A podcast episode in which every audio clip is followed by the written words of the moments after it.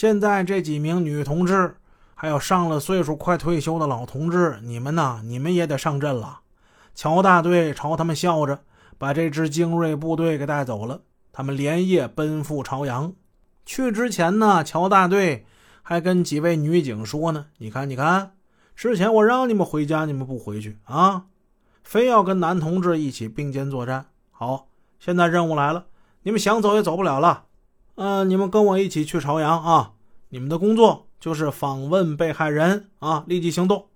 这几位女警啊，都已经是孩子的妈妈了，有一位岁数大，快退休的，都已经当上奶奶了。晚上八点钟的时候，杨局长撵他们回家。这几位呢，说啥也不肯回去。他们说：“你局长说的，不全胜绝不收兵。那我们不获全胜，我们也不回家，力所能及，我们能干点啥就干点啥。”局长看他们热情很高，只好认账。没想到啊，今天这天这么晚了，还得跑长途。女警们登上汽车，与局里几名老同志一起奔赴朝阳了。车上，老乔就开始部署到朝阳以后的工作。欧法医啊，你任务很重啊，你负责检查被害的当事人啊。刘志刚，你负责给那个汽车拍照啊。其他的各位同志。两人一组向当事人取证，要问的比较详细啊。乔大队详细的介绍了取证的目的和法律要求，咱们要把所有的乘客进行登记啊，每一个人啊联系方式都要留下来，地址都要写清楚啊。目的是掌握地址之后，以便万一有的时候可能有什么情况，咱们还得进一步去了解，对吧？乘客之中如果有党员的，有干部的。尤其要记得清楚啊，同志们！路上无话，吃不愣登啊！到朝阳了，汽车停下来，司机小贺喊了一声：“到了！”乔大队一看手表，时间已经是晚上十一点半了。乔大队一眼看过去，有三台汽车停在那儿。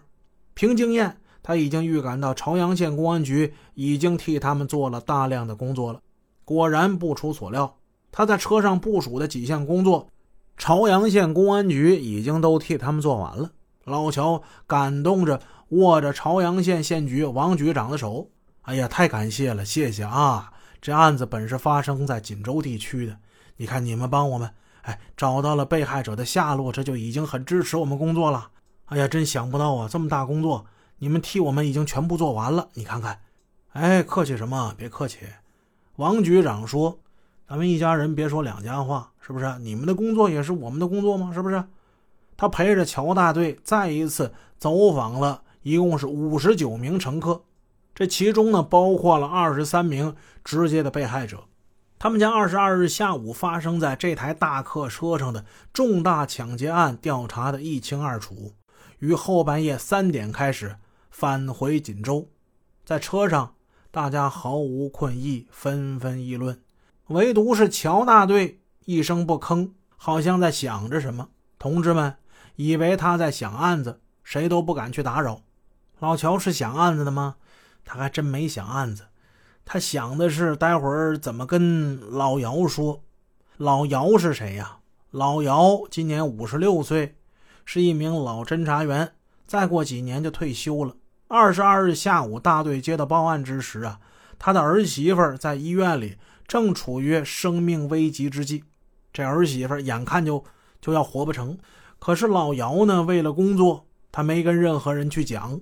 如果他把这事儿跟乔宝生说，乔宝生绝对不会带他来的。结果刚才在临走之前，乔宝生接到锦州那边打来的一个电话，说：“大队长啊，老姚儿媳妇死在医院了，能不能让他赶紧回去？”这时候老乔才知道啊，还有这么一个事儿。他生怕老姚一路悲伤，正在想怎么跟他说这事儿呢。是等快回到锦州的时候跟他说，还是现在跟他说呢？怎么能帮帮他忙呢？哎呀，早知道不带他出来好了。你看看，这不耽误人家事儿了吗？乔大队这边怎么进展，咱们按下不讲。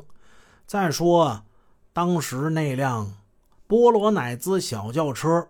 他缓缓地出现在站前出租车停车场，在那儿停下了。高大光、陈小平面包也不吃了，一个箭步就冲过去了。那个打听一下啊，司机，呃，下午四点你去哪儿了？啊，你谁呀？